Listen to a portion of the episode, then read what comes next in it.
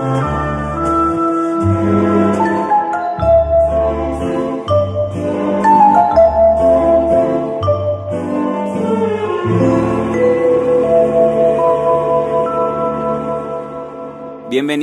a un nuevo capítulo de Al final de la pantalla. Por acá Edgar Roca. Hoy me acompaña Ismar Guerrero. Ismar Guerrero, sí, sí. Está aquí, yo estoy empezando porque hoy lo vamos a hacer distinto porque además tenemos un invitado a cual queremos y apreciamos eh, y que nos va a acompañar en este capítulo de El cine por el cine o de las películas que hablan sobre cine.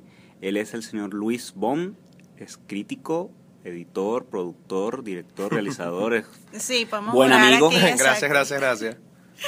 Ah, bueno. Bueno. Hablemos, hablemos. Eh, Vamos a hablar de, de el cine y de esas películas que hablan acerca de esto que nos ocupa, que nos preocupa, que nos encanta. ¿Cómo es tu frase, Ismael? E inspira. e inspira, que es el cine, de, de lo que vivimos, de lo que nos gusta hacer y de lo que nos gusta hablar.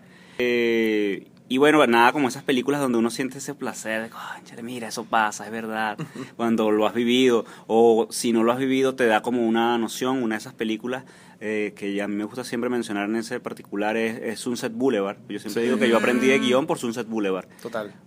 Y eso que no es que eh, eh, hable como tal, sino que es un guionista, la vida de un guionista en Hollywood en los 50, eh, te explica además una, una etapa de- del Hollywood, ¿no? De ese actor o esa actriz que fue un ídolo, una estrella en el cine mudo, pero que cuando cambió, cuando cambiaron las cosas y llegó el sonoro, pues eh, eh, era ya alguien en el olvido.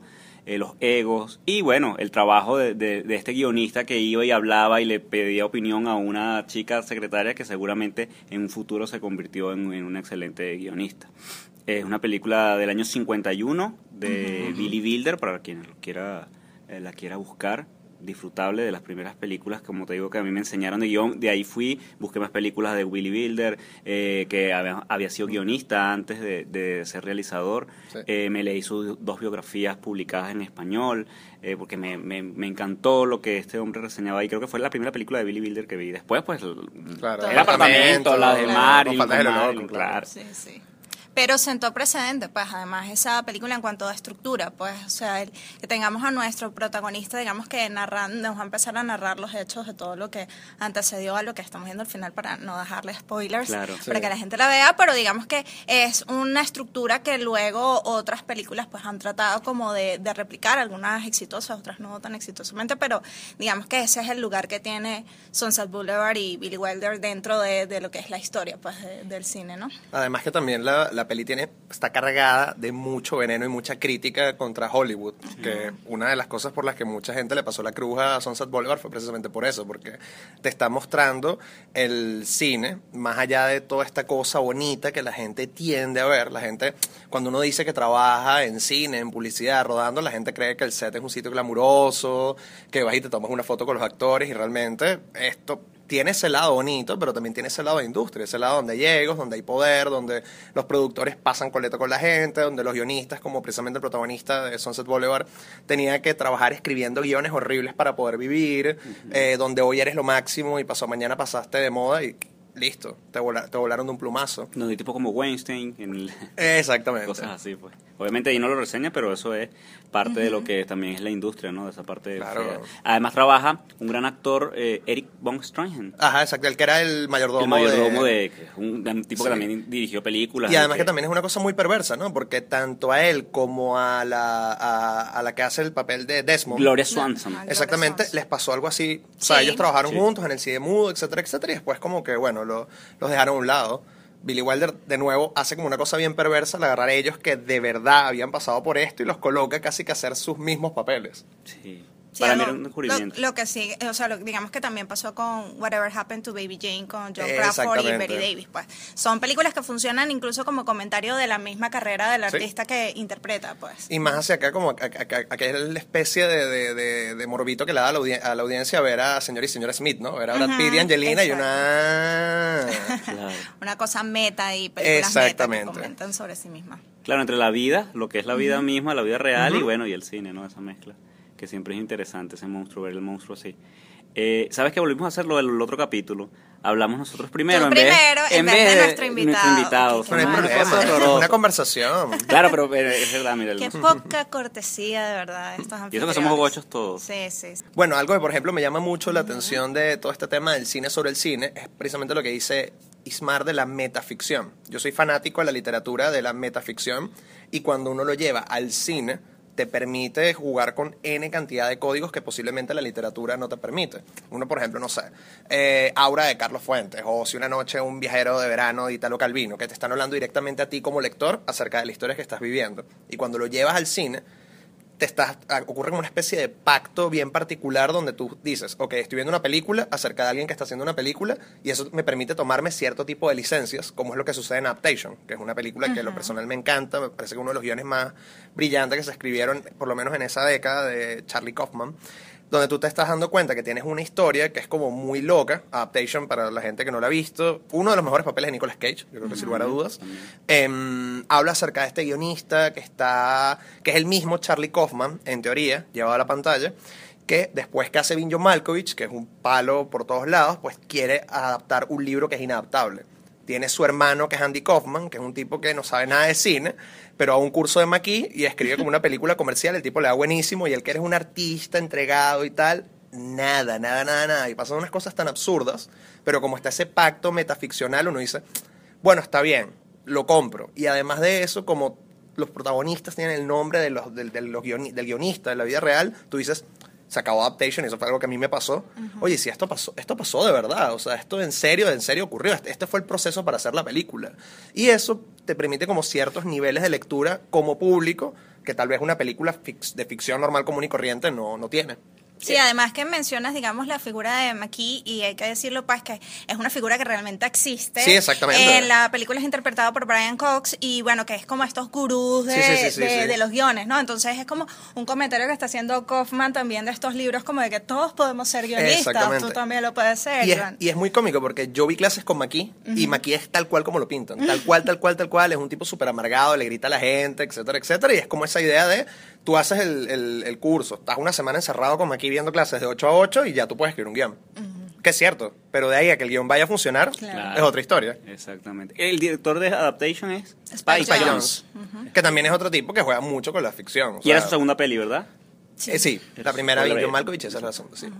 ¿Cómo es que la llamaron en español? Es como el libro, ¿no? Que El- ladrón de orquídeas. El ladrón de orquídeas. El ladrón Que es el libro que quiere De adaptar Susan. Orlean. el personaje en, en- en la película. Susan Orlean, interpretada por Meryl Streep, y bueno, tenemos una película sobre una película sobre una película. pues, como Exactamente. las distintas capas que, que hay allí. Sí. Y algo también es interesante es este tema que yo creo que tocan muchas películas acerca del hecho de hacer cine, eh, que es, bueno, la visión del autor, tipo cine de autor, o sea, este tipo que de verdad cree en su arte, quiere hacer un cambio, versus el cine comercial, que es el que al final de cuentas termina siempre ganando, ¿no? Es muy interesante Sí. como ese choque lo ves en esa, en esa dupla de los dos Nicolas Cage, que además funciona como una especie de doppelganger, y bueno, por ahí nos podemos ir en amplificando la imagen. Mm. A ver, Sí. Marco. Bueno, yo me voy, digamos que al lado del documental, ¿no? Y para mí, pues, digamos, una de las películas que siempre es como mencionada y que, bueno, luego de verla, pues entendí por qué, es Hearts of Darkness, que es acerca Sí. del rodaje de Apocalypse Now. Eh, son dos directores, pero los directores trabajaron a partir de todo el trabajo documental que hizo Eleanor Coppola, que fue, digamos, que estaba encargada de hacer lo que se conoce como el B-roll, como todo el tras cámara, pero ella aprovechó además de, tuvo como esa perspicacia de hacer entrevistas a Francis Ford Coppola, director de, de la película, y su esposo, eh, en el que él, bueno, allí se desgarraba de su frustración, su estrés, todo lo que estaba sintiendo. No sabía que ella lo estaba grabando, pues después fue que llegaron al acuerdo, la, la película salió en el 91 y es como parte de esas conversaciones entre si él está dispuesto a mostrarse así de vulnerable o no. Eh, eventualmente lo hizo. Entonces, bueno, pero es una película que es interesante verla porque podríamos ver que es como una película sobre eh, ambición Sí. eh, desmedida. Él mismo, digamos, era el que le decía, mi película no es sobre Vietnam, mi película fue Vietnam, Eh, porque, digamos, es prácticamente como lo, como lo narra y como se ve, es una fuerza externa que llega a un territorio que está en conflicto eh, a explotarlo, a, utilizar a la gente para su propio beneficio y luego recoger las cosas, empacarlas e irse, ¿no? Entonces, bueno, es, digamos, eso es como los límites a los que empuja a los actores, en este caso Martin Sheen, en unos límites, digamos, de, de poner en peligro su, su, salud, pues, es su lucha con un Marlon Brando que está con sobrepeso, que no se estudió el guion y, ni los libros que le dio como referencia, y bueno, la frustración que siente es el que llega un Danny Hopper así súper alocado en drogas y bueno, lo tiene que mantener como enfocado en Martin su rol. también estaba ya acabando el Todos, todos, dicen que estaba, que entraron en un momento en el que ya la, o sea, la realidad y la ficción se empezaron a borrar. Un Lawrence Fishburne, niño, 14 Sí. añitos, metido en medio de toda esta locura también. Este, entonces, bueno, es como interesante ver todo ese proceso, pero también yo lo veo desde una perspectiva de, del fracaso, ¿no? De, porque él constantemente se siente de que él lo está haciendo mal, de que no tiene su final, de que no todavía no está llegando a lo que a lo que quiere ser, que está haciendo como estas propuestas de estas explosiones y tomas y eh, digamos para eso se tuvo que involucrar, la grabaron en Filipinas, entonces se involucró con Ferdinand, Ferdinand Marcos, eh, que en ese momento estaban luchando una casi que un conflicto civil y se le llevaban los helicópteros para ir a batallar o combatir ese conflicto civil y él que ok, me quedé sin cinco helicópteros que me habían dado. Entonces, bueno, todas esas concesiones que él hizo, porque en su corazón pues estaba de que quería llevar la historia de Heart of Darkness que en un momento era lo que quería hacer eh, Orson Welles antes de hacer Citizen Kane. Él, él renunció a la idea de hacer eso para hacer Citizen Kane. Y bueno, Francis Ford Coppola le dijo, pues yo sí, sí la voy a hacer. Y puso todo su dinero. Digamos que también es como la libertad que hay cuando tienes tu dinero y no tienes que responder ni a financistas ni nada por el estilo, pues porque él lo hizo con todos sus millones de el padrino, pues ya las había hecho y dijo, bueno, con todo esto yo soy el único productor, el único que está poniendo el capital para esto. Eh, en un momento hipotecaron casa, hipotecaron todo y bueno, Eleonor Coppola misma diciendo, y para mí no había ningún problema, yo estaba a favor de que todo fuese a la película. Si mi vida o estatus social se iba menos, yo feliz, porque iba a estar apoyando pues esto en lo que yo también estoy creyendo, ¿no? Entonces es interesante ver, digamos, al ver esto tan desmedido, yo inevitablemente pensaba en todas esas mujeres directoras que fácilmente fueron despedidas por el temor de que se iban a ir de presupuesto, se iban a pasar de días. Eh, Apocalypse Now fue rodada en 234 días. Recuerdo que el año tiene 365. Entonces, es para poner allí un... Y, y- y más o menos para dar contexto, una película te puede tomar, o sea, más o menos un mes y medio, dos meses, si es cortica indie y si es una cosa como Avenger, qué sé yo, tres, cuatro meses, no más allá. Exacto, exacto. Imagínense. Como ocho. Bueno, también depende de lo, de- del tiempo que estás ahí rodando, pero este tipo estuvo rodando, rodando, rodando, paró, paró y después tuvo que Pararon. seguir. Sí, sí, sí. Es muy, muy heavy ese cuento. Sí. A mí, en lo personal, Apocalipsis Now es una película que ah, cuando la vi la primera vez, a mí no es el tipo de cine que me gusta. Pero uno, por cultura general, yo le decía a Ismar, le decía a Luis, que este documental yo no lo he visto, pero todos los cuentos que ellos mismos me, me echaban antes de, de empezar, eh, uno los conoce, es como por cultura general, uno, eh, son, o sea, son legendarios los cuentos, las historias de, de- de la película. Entonces, esto te hace querer y creer más en el cine y en la película. Le tengo un cariño especial por, por cómo lo vivieron, por eso. Sí. Cuando, cuando yo vi Apocalypse Now, que estaba en la universidad, a mí me gustó y un profesor me dijo, tienes que ver el documental de cómo le hicieron. Es mejor que la película. Esa fue la, la, Sí. la- la venta que me hizo y yo, ok. Y precisamente cuando me compré el DVD, venía en un lado la, la versión Redux y por otro lado venía el documental. Y vi el documental y fue como, ok, esta película gana, pero infinito cuando ves esta historia. Ya Sí. deja de ser o, una gran película de guerra, sino precisamente una película acerca de cómo crear y la ambición desmedida. Y es muy cómico porque estás viendo en ambos, tanto en la película como en el docu, todo este tema sombrío, humano por el poder. O sea, Sí. es, como si fuese un espejo una de la otra. Es interesantísimo. Sí, no, y bueno, también está el, el tema, bueno, a mí me fascina, digamos, la figura de Leonor Coppola como siendo testigo de todo esto, y es como tenía una mirada ecuánime, y es que finalmente le ayuda a él a llegar a lo que sería como el final de la película, ¿no? Ella dice, bueno, yo fui testigo de esta eh, actividad tribal, yo quiero que la veas, y efectivamente la película hace un paralelismo con eso, y él finalmente siente algo de paz de alcanzarte, que bueno, ya, ya tengo vista al final, pero lo que más me, me, me, me impresiona y es que, bueno, lo que dice Edgar, que no es una película que yo creo que el mismo Francis Ford Coppola también toma como distancia y que no es tan buena. Dice, tengo miedo de que sea pretenciosa, pero va a ser mía al fin y al cabo. Yo creo que eso es lo que él como valoraba, ¿no? La experiencia de que él le entregó el todo por el todo a punto de, de poner en riesgo su economía, su mm, salud mental, muchas cosas, ¿no? Pero bueno, es el llegar. Y él, él cierra diciendo de que para él, cuando, él lo menciona, cuando una niña gordita en Georgia pueda grabar su propia película y pueda hacerla, cuando todos tengamos la oportunidad de grabar nuestras propias películas, ahí entonces el cine va a ser arte, porque todos vamos a poder alcanzar eso. Entonces, es interesante trasladarlo eso a la democratización que pueda existir, de si efectivamente el arte previo a eso, del cine previo a eso no es arte, sino es... Y, y yo creo que incluso tiene una mirada más allá acerca de las oportunidades, hasta que el cine realmente no lo logre retratar o, o todas las personas que digamos todas estas miradas tengan la oportunidad de poder retratar o de poder eh, mostrar distintas realidades, distintas perspectivas, entonces allí, si no, lo que vemos es una industria homogeneizada que siempre te está, va a estar dando lo mismo, siempre va a estar atendiendo como al mismo público constantemente y, no, y, po- y poco se va a abrir. Y cuando tú ves la misma carrera del propio Ford Coppola, tú dices, incluso él fue como poco a poco como contrayéndose de estos blockbusters que él hacía, pues, o de estas grandes películas épicas y se fue como siempre a lo, a lo más pequeño, ¿no? Y, y a lo más con mis propios recursos yo lo hago. Y es interesante que él haga mención de una niña pequeña porque, bueno, la, la niñita pequeña que uno ve en toda la película dando vueltas, pues se convirtió en una de las pocas directoras nominadas al Sí. Oscar, ¿no? Es la eh, que es Sofía, Sofía. Coppola. Y además que Sofía entonces- abrió una puerta. O sea, Exacto. Sofía comenzó a... No es que antes no existían directoras mujeres, pero de alguna manera Lost in Translation marca un antes y un después para ese cine hecho por mujeres que dicen, bueno, mira, una llegó, muchísimas más podemos llegar y eso es Claro, interesantísimo. pero el interesante es ver que eso, o sea, que incluso su propia hija es eh, de aquellas que está ha estado cercana, pero no lo ha terminado de lograr, pues, y también es alguien que trabaja de, dentro de un scope eh, bastante suyo, pues, bastante personal.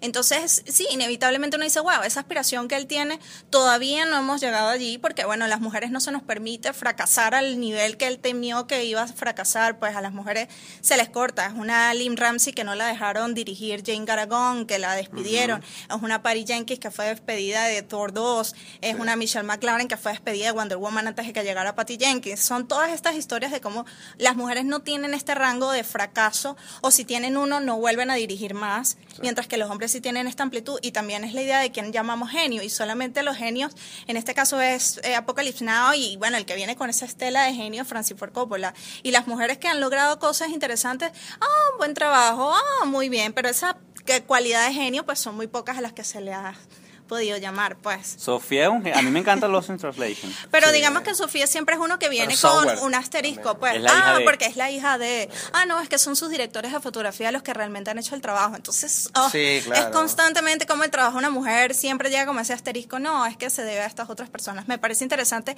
eso y por eso me parece súper valioso la labor de Eleanor Coppola, pues, en este trabajo documental. Y ella misma, digamos que hizo su propia película, su primera película de ficción cuando tenía 80 años, pues, que fue Paris Can Wait. Entonces, es interesante ver, digamos, el microcosmos cuando salimos de los que están participando dentro de la producción de este documental acerca de, bueno, una apoteósica película de, de su momento. Pues. En los mismos 70 y por crear contexto, años eh, en los que estrenó Coppola a sus padrinos y la misma Apocalypse Now, sale una película francesa que a mí me encanta, que también es sobre el cine, como La Noche Americana de François Truffaut. Me gusta mucho la nueva obra francesa y Truffaut eh, es ahora como uno de los directores que yo más admiro, por arriba incluso del mismo Godard, que me gustaba mucho cuando empecé a estudiar, pero ya después eh, eh, hu- hubo cosas, o hay cosas humanas en Truffaut que no veo en Godard, que aún sigue con vida, Truffaut murió en los 80.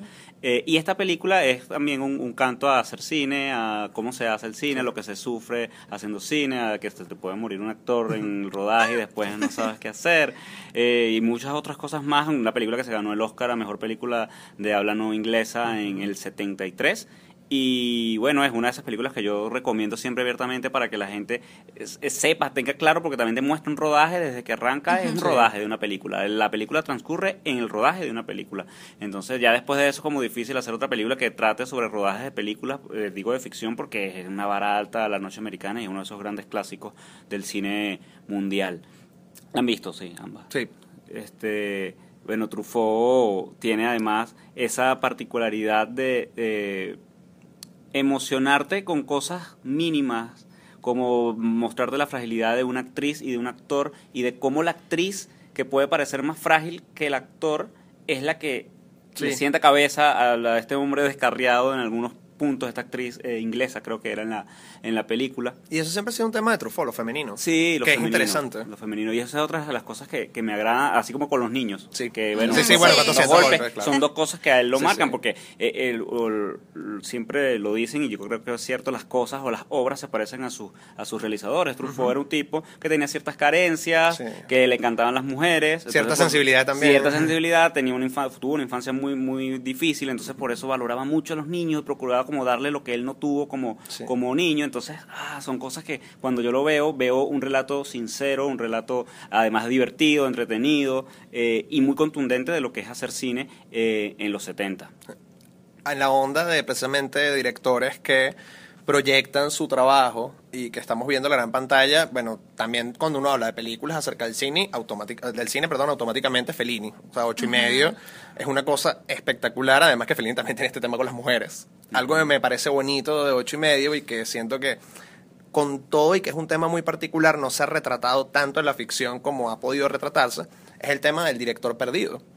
Muchísimas veces uno tiende a ver el rodaje de la película como este director que es el capitán del barco, que está tranquilo, que sabe todo, pero realmente yo creo que todos los que somos realizadores nos sentimos N cantidad de veces durante un rodaje, durante nuestras vidas, como Guido, el protagonista de, Ocho y Medio. O sea, estamos perdidos, queremos hacer esto, toda la presión del público espera que uno haga A, o que, por ejemplo, en el caso de, de, de Fellini y muchísimos otros directores, que terminan como castrados. Hay N cantidad de directores que pasan por ese, por ese síndrome de la primera película. El mismo Orson Welles lo querían cortar siempre por el tema de, bueno, Set de Mal es buenísima, pero no es Ciudadano Kane. F for Fake es buenísima, pero no es Ciudadano Kane. Hay muchos directores que la, la, la sacan, por decirlo de alguna manera, con su primera peli automáticamente comienzas a cortarlos. Y tú sientes en ocho y medio esa presión de qué es lo que va a hacer ahorita el genio. Y el genio también es humano, y el genio también tiene miedo, y el genio tiene N cantidad de issues con su vida personal que intenta ponerlos en pantalla como para, intentar, para, como para establecer una especie de, vamos a decir, de trabajo psíquico. Es más o menos lo que sucede con, con Roma y con Cuarón. Uno ve que ahí Cuarón está como saldando una deuda personal con su pasado y uno siente en ocho y medio que también Fellini está arreglando unos temas con su compleja relación con lo materno, con las, con las, con las mujeres, consigo mismo en ocho y medio y que, oye, quiero dejar el alma en la película, pero no sé cómo poder hacerlo para que otras personas conecten. Ocho y medio es una película que a mí cuando la vi, la he visto N cantidad de veces, pero cada vez que la veo me, me, toma muchísimo, porque digo, uno siempre está perdido. Uno siempre va a estar perdido, no importa que tengas 80 películas encima o una sola. Siempre te vas a sentir así. Sí, además que, bueno, existe, digamos, en, en esas películas como que también pertenecen mucho a la industria de la cual salen, entonces Sí. tienen que ser como comentario de que se supone que cada una debe ser reveladora, la cosa que nunca antes se ha visto, y es como, bueno, el reto que tenían, digamos, bueno, de la industria francesa, la industria italiana, de- Sí, y todos ese estos peso. grandes maestros de que, ok, la nueva tiene que ser una ruptura dentro del cine y marcar un hito, pues, y es como, bueno, ese desafío, reto interno que al que debían responder. pues. Y además que también cuando uno comienza, a ver, ca- cada, cada filmografía de cada país tiene como que sus maestros, pero en aquel momento el pedigrí, gran parte del pedigrí de Europa estaba en Italia. Entonces es como tienes una tradición detrás de ti. O sea, Fellini le escribía guiones a Vittorio de Sica, entonces es como, bueno, ya tienes unas cuantas obras maestras, esta tiene que ser la obra maestra. Y es genial un tipo intentando hacer una obra maestra y en ese proceso la hace. Exacto, exacto, sobre no poder hacerla. Sobre no poder hacerla, al final la hace. Es Exacto. buenísimo. Sí, sí. Bueno, el- hablando de, digamos, de las industrias, bueno, es interesante ver cuando las industrias están, digamos, mezcladas dentro de la situación de su propio país, ¿no? Y de las dificultades y de las crisis de su propio país y a veces tienen que recurrir a ella para responder. Y bueno, ese, digamos, es el caso de Their Finest, eh, que es la otra película sobre Dunkerque que salió en el 2017. Eh, la película es de Lon Sherfick. Ella eh, dirige este, bueno, gran elenco. Está protagonizada por Gemma Arterton, que considero que es de las mejores actrices de su generación. Pues Sam Coughlin también está allí. Y es interesante porque es el oficio del, del guionista como oficio, del guionista que tiene que, que trabajar. Y en esta es como la línea delgada que en la Segunda Guerra Mundial tenía, tenía la, la industria, digamos, sí, la industria de cine británica eh, con el gobierno de crear no exactamente propaganda, pero sí películas que pudiesen levantar el espíritu para el momento, ¿no? Entonces, a partir de eh, historias heroicas, ¿no? Porque era así como que, bueno, estamos en medio de esta dificultad, eh, Londres estaba siendo literalmente bombardeada para ese momento, pero había gente trabajando. Entonces, eso inevitablemente te llama la atención porque una de las cosas que la gente suele ah, criticar cuando se, se, se, hay una, existe una crisis, se da una crisis, es de que, bueno, pero ¿cómo pueden ir al cine? Bueno, pero ¿cómo pueden ser teatro? Es así que, bueno, porque esos son trabajos y la gente tiene que salir igualmente, pues, a, buscar, digamos, el, el, pan de su día a día y porque además hay como una mezcla de vocación. Son personas que no se ven haciendo otra cosa que no sea eso y van a canalizarlo de la mejor manera para precisamente ayudar a la base de su país. Pues entonces son guionistas, vestuaristas, productores, directores, en el que el, el país está siendo bombardeado pero igual tienen que salir a trabajar todos los días, tienen así sea que pasar una noche debajo del tren mientras pasa el bombardeo y luego seguir al otro día, ponerse otra vez a pelear con esa máquina de escribir para terminar de sacar la historia, porque hay una película que hacer, porque hay espíritus que levantar, porque hay historias que contar, aun cuando se esté cayendo el mundo a pedazos. Pues. Bueno, es, esa, esa anécdota que, contaban de Churchill, que en algún momento tenía que, llegó el ministro, no sé qué, y le dice, mira, hay que reducir el, el presupuesto para el arte en pro de, no sé, más soldados, qué sé yo. Y Churchill dice, yo no voy a reducir el, presupuesto del arte, porque si lo reduzco y eliminamos los museos, el cine y todo lo demás, entonces ¿para qué vamos a ganar la guerra? Más o menos así, estoy parafraseando. Y ahí es cuando te das cuenta del peso importante que tiene el arte en todas las crisis y todos los procesos que vivimos, porque el arte al final de cuentas es una metáfora de, nuestra vida y nos permite darle orden a las cosas, nos permite también eso, que el espíritu no caiga. Ah. Es una herramienta poderosísima. A mí me cambió muchísimo también la perspectiva de ese tema de la guerra. Una película de Truffaut que se llama El último metro, que es con Catherine Deneuve y con Gerard Depardieu, jovencísimos. La película es del 79.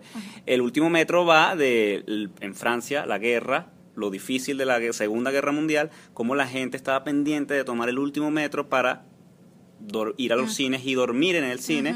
O sea, había un público que también consumía y veía películas, porque bueno, era también un lugar donde podían refugiarse, no pueden estar en las calles a ciertas horas, pero tenían que trabajar, tenían que hacer otras cosas y tenían que trabajar hasta ciertas horas, entonces te tenías que tomar el último metro para llegar a la sala de cine más cercana y quedarte allí a dormir, porque eran los tiempos que corrían. Y tú dices, mira cómo era eso, porque no vivimos nosotros esa época de guerra, no estamos ni cerca de eso. Y yo valoro mucho lo que pasó en, en esa época con el cine y siempre a los estudiantes les digo cuando vienen con esas cosas, porque vamos a hacer cine, porque vamos a trabajar en este momento, en, que el neorrealismo nace de un país devastado como Italia, ¿sabes? de, Rossellini hizo una película en Alemania después de que terminó la guerra, que es Alemania Año Cero, que es una película durísima. Entonces, ¿cómo no lo vamos, si esa gente lo hizo con países totalmente en cero, ¿cómo lo vamos a hacer nosotros con situaciones difíciles, pero que hay que afrontar y hay que tratar de cambiar?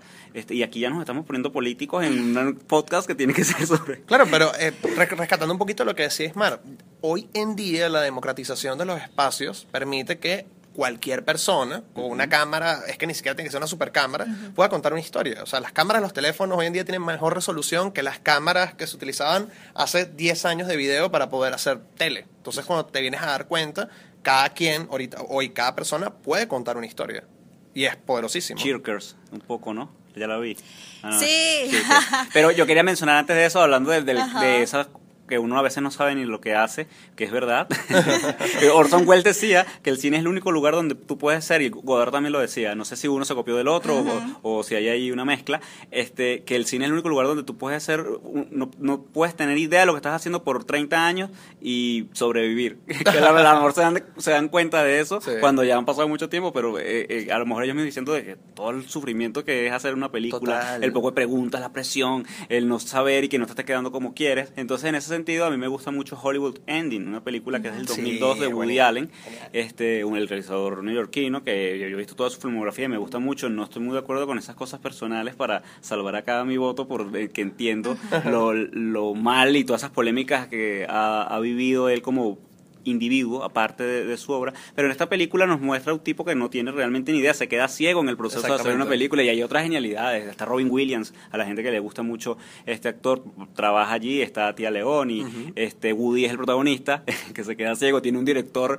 de fotografía, que, es chino y con el que no puede hablar bien porque no, no, se pueden comunicar bien porque hablan distintos idiomas y el cierre es glorioso, te da, es, gracioso también pues por todo lo que, lo que él, como, como este hombre logra salvarse de esa locura que fue ese rodaje porque estaba eh, realmente desenfocado. Bueno, el actor estaba desenfocado, él no sabía Sí, lo que hacía porque no veía, estaba ciego. Entonces, eh, Y, y eso también es, de nuevo, como reafir- reafirmando este punto de Godard o de Orson Welles, cómo tú puedes estar ciego sin tener la más remota idea y la película sale. sale- salió, sí. Exactamente, tiene que salir, porque no queda de otra. Así es. En esa misma onda de, de- de pelis, a mí me gusta una muchísimo, que es de Michel Gondry, no le fue muy bien en cartelera, pero me encantó, que es Be Kind Rewind. Eh, no sé cómo le colocaron acá en, en español. Es como rebobinando, rebobinados. Rebobinados. Rebobinados, exactamente. Horrible el nombre. Es horrible el nombre. eh, es una peli con Jack Black y se me olvida el nombre del otro, del otro actor. Most Def, pero creo que ahorita va con otro nombre. Eh, exactamente, exactamente. ¿Se cambió el nombre? Sí, Sí, sí, se cambió el nombre. Eh, bueno, esto es una gente que está en un, puebl- en un pueblito, tiene como una especie de blockbuster y por mala suerte, eh, todas las películas del blockbuster les pegan un imán y se borran. Entonces a ellos les toca rodar todos estos clásicos del cine, estamos hablando desde King Kong, Los Cazafantasmas, Robocop, todo, ellos. Entonces la gente del pueblo, porque claro, la gente comienza a alquilar y bueno, dame Robocop. Bueno, ¿cómo hacemos con Robocop? ¿Tú te acuerdas de qué era lo que pasaba en Robocop? Y la graban y es muy bonito porque lo que me gusta de Kind Rewind, uno es ese tema infantil, porque querer Sí, hacer cine, de niños. tienes que tener a juro el niño interno. A juro, a juro, tienes que darte el permiso de jugar, de, de no tener miedo, de, de- de- de ser inocente. Esa inocencia. Y dos, cómo el cine une, porque al final de cuentas todo el pueblo se termina uniendo. Sí, era para la comunidad, Era para la comunidad. Entonces sí. toda la comunidad se hace amiga, en- comienzan a, a- a- a recrear cosas de las películas. Entonces yo no me acuerdo de qué era lo que pasaba en King Kong. Bueno, llámate al señor este de 70 años que sí se acuerda qué fue lo que pasó. Entonces hay como una cosa bien bonita que también tiene que ver con el cine, porque el cine independientemente de la conexión que tiene con el público, bueno, tú Roca que has estado en rodaje, yo, yo también, no sé si Ismar también ha estado en rodaje, claro. uno termina unido. O sea, al final de cuentas, después del rodaje de la película, uno queda con una familia. Y de eso habla Be Kind Rewind. O sea, lo, lo bonito que es hacer cine y cómo nos puede unir la creación artística a todos y crear como un vínculo de, her- de hermandad. Me parece que es hermosa. Be Kind Rewind es una peli que de verdad son de esas que yo veo y, y me reconcilio con el cine y digo, "Hey, hay que seguir haciendo cine. Michel Gondry también es, es el director de El Eterno Resplandor una mente mente sin recuerdo, la ciencia del sueño, sí, etcétera. sí, sí. Sí, entonces es una- un director y una película que le van a disfrutar si, si la buscan y no la han visto. Sí, además que tiene ese aspecto donde, bueno, él está él desatado en su tema de manualidades a millón, así. El cine de manualidades, bueno, es maravilloso desde Eh, ese lado la- también. hay una hay una, una cosa que es espectacular, o sea, solamente para venderles la peli, pueden buscarlo en YouTube, porque de seguro está, es esa secuencia donde van contando todas las películas, es un plano secuencia donde estás viendo que hacen Odisea, King Kong, eh, no, no me acuerdo que era, creo que hacen también Cazafantasma. los cazafantasmas, no, pero es, es como un plano secuencia donde De estás todos. viendo de todo, y arranca en blanco y negro, agarra colores, Porque Cazafantasma es la primera que hacen para. Es la primera que, Creo en la que sí, es la primera que ellos se lanzan. Entonces es muy bonita toda la, la, la puesta en escena que también conecta con ese cine artesanal que, bueno, que viene de, de Lucas, que también viene de, la, de, de Thing, la cosa, que, bueno, hacer las cosas en el set, no depender de los efectos especiales y que yo creo que hay una camada de directores que están recuperando ahorita. Sí. Bueno, y el cine como espacio, digamos como espacio que, que une o espacio común donde incluso creas tu propia familia es poco el centro de Shirkers, ¿no? Que es el documental de Sandy Tan que está ahorita preseleccionado para los Oscars, está disponible en Netflix. Eh, y bueno, eh, digamos encontrarse con este documental es encontrarse con la figura de un grupo de cinéfilas que en Singapur, digamos que, bueno, encontraron ese lugar común, esas afinidades y a partir de esas afinidades crearon un lazo filiales casi de hermanas. Eh, a partir de su amor por el cine de David Lynch, por el cine de Quentin Tarantino, o sea, por todo esto es lo que es lo que las une. Esta idea de sentirse que están siendo contrasistema, pues ya Singapur en ese momento y bueno todavía es como una dictadura allí capitalista de algún modo, eh, pero eh, existían como todo este tema de prohibiciones y ellos no tenían acceso a el cine hollywoodense ni nada, entonces ellas crearon como una red de piratería a través de la cual con un contacto en Estados Unidos era que podían conocer todo esto, crearon sus propias revistas y bueno, luego decidieron como que canalizar todo esto para crear su primera película. Eh, Sandy Tan protagoniza eh, eh, y escribe la película. Jennifer Ann, que es, era su mejor amiga, era la que estaba encargada de la edición. y Jasmine. Sophie. Ah, Jasmine Ann. Y Sophie Sediki, creo que se llama, que era quien iba a ser la productora. Y bueno, son estas mujeres eh, entregadas a un proyecto, entregadas a este proyecto que iba a representar lo que ellas veían o lo visualizaban de lo que era su cine, de lo que era Singapur, de lo que ellas podían explotar visualmente. eh, y esta figura misteriosa masculina que las acompaña y que, digamos, les rapta su sueño, ¿no? Entonces la historia se convierte en una historia en el que primero vamos viendo como esta pasión juvenil y que bueno, te llena como de adrenalina y luego se convierte en esta historia de misterio, que es lo que la película empieza a revelar poco a poco, ¿no? De cómo, digamos, es fracturada, es fracturada esa comunidad.